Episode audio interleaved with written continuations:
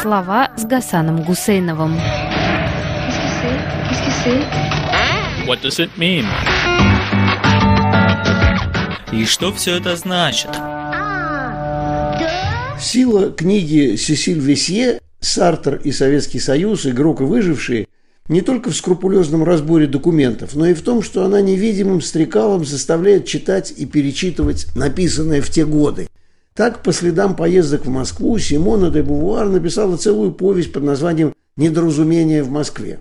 Сейчас, после книги Веси, она читает совсем не так, как вне документального контекста неимоверной скуки, которую испытывали наши философы, когда были в Советском Союзе. Положа руку на сердце, читать все это для бывших советских людей очень обидно. Нам-то казалось, что у нас именно интересно, идут споры. Да, на кухне, а не в кафе и не во время политических манифестаций. Но у человека, приезжавшего свободным из свободного мира, эта жизнь на кухне столичной интеллигенции, вся эта беспомощность перед лицом всепобеждающей пропаганды, все эти фиги в кармане вызывали тошноту. Ну, может быть, не совсем тошноту, а меланхолическую скуку. Слово, прославившее перед самой Второй мировой войной Сартра, его романом «Тошнота» 1938 года, Симона де Буар употребляет в отношении СССР в значении именно «скука» или «тоска». В повести «Недоразумение в Москве» прозрачными прототипами, которые являются оба писатели и Ленина Зонина, писатели-философ вступают в отношения еще и от скуки и безнадежности контакта с так называемой советской молодежью. Он даже пытается выучить русский, чтобы говорить с ними на одном языке, но из этого ни черта не выходит. Но вернемся к книге Сесиль Весье. Она прекрасно показывает, что в одном отношении Сартру и де Бувуар удалось преодолеть очевидное давление советских гостеприимцев, писательского официоза, и способствовать публикации во Франции не Ванды Василевской или Бориса Полевого, а Василия Аксенова, Виктора Некрасова, Ефима Дороша и Александра Солженицына. Разумеется, и это все были не модернисты какие-нибудь, а просто советские реалисты поживее. Но тут все еще было впереди, и французские гости, благодаря помощи переводчицы, ухитрялись выбирать что-то живое и насущное. Еще одной причиной разочарования Сартра и де Бувуар в Советах были их поездки в союзные республики. От Литвы до Грузии, везде, где они побывали, Принимавшие их писатели и художники молчали. Говорили, конечно, тосты, кормили на убой, но ни одного содержательного разговора, похожего на те, что велись в Москве, у них не было. Почему так случилось? Это ведь не только проблема перевода. Да, в каждой республике были свои проблемы, но как говорить о них с французскими гостями, которых прислало московское начальство? Там, в Москве и Ленинграде, люди чувствуют себя посвободнее, а здесь скажешь лишнее слово и лишишься всего. Именно поэтому многие так называемые националы, так называли себя иногда и сами советские нерусские, прятались в Москве от своих республик. Было еще одно обстоятельство, которое делает такой подвижной семантическую границу между скукой и тошнотой. Представьте себе московскую студентку, филологиню с Ромгерма, которой выпадает счастье пообщаться по-французски, на любимом изучаемом языке, да еще и немного заработать. Приезжает писательская делегация из Бельгии, ну, название условное, надо показать им Москву, есть билет в театр на Таганке, нужно съездить с ними в Архангельское. Студентка на седьмом небе от счастья. Пять дней носится с бельгийскими писателями, показывает, переводит – Жак Брель, мертвый Брюгер Роденбах и все такое прочее.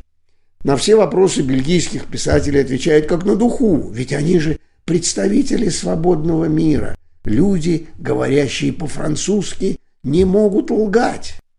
Но проходит всего две недели, и в Союз писателей приходит письмо от друзей СССР, писателей коммунистов из далекой условной Бельгии, в котором всем высказываниям студентки дается беспощадная классовая оценка.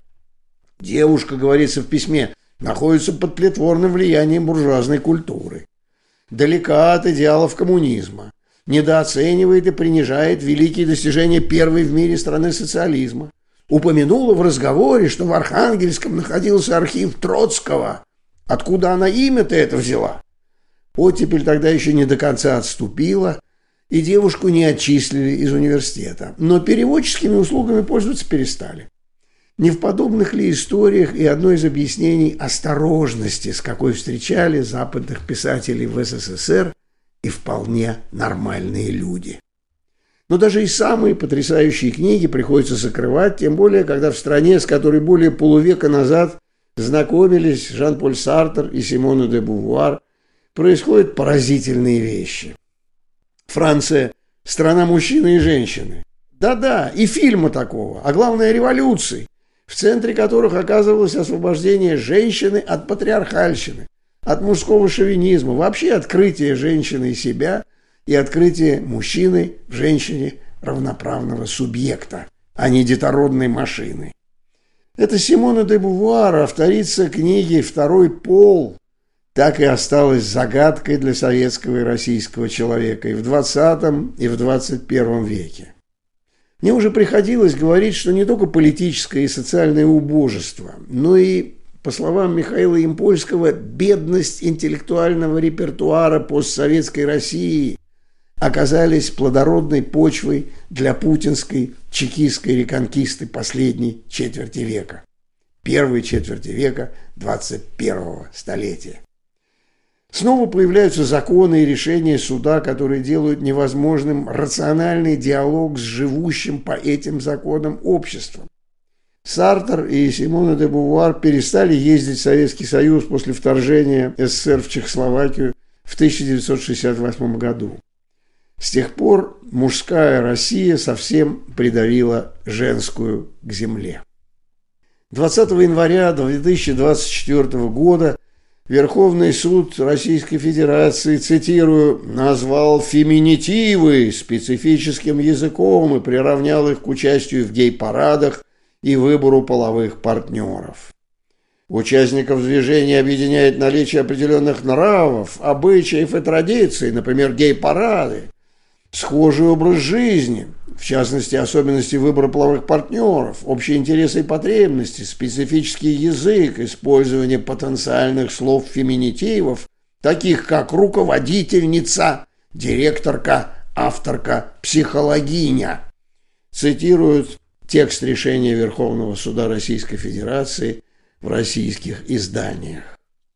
Крупнейший осколок Советской империи, Российской Федерации, как выясняется сегодня – пошел после заморозков конца 60-х, начала 70-х годов путем скуки и тошноты. Перед самым началом Второй мировой войны Сартер размышляет о последствиях этого состояния для человечества.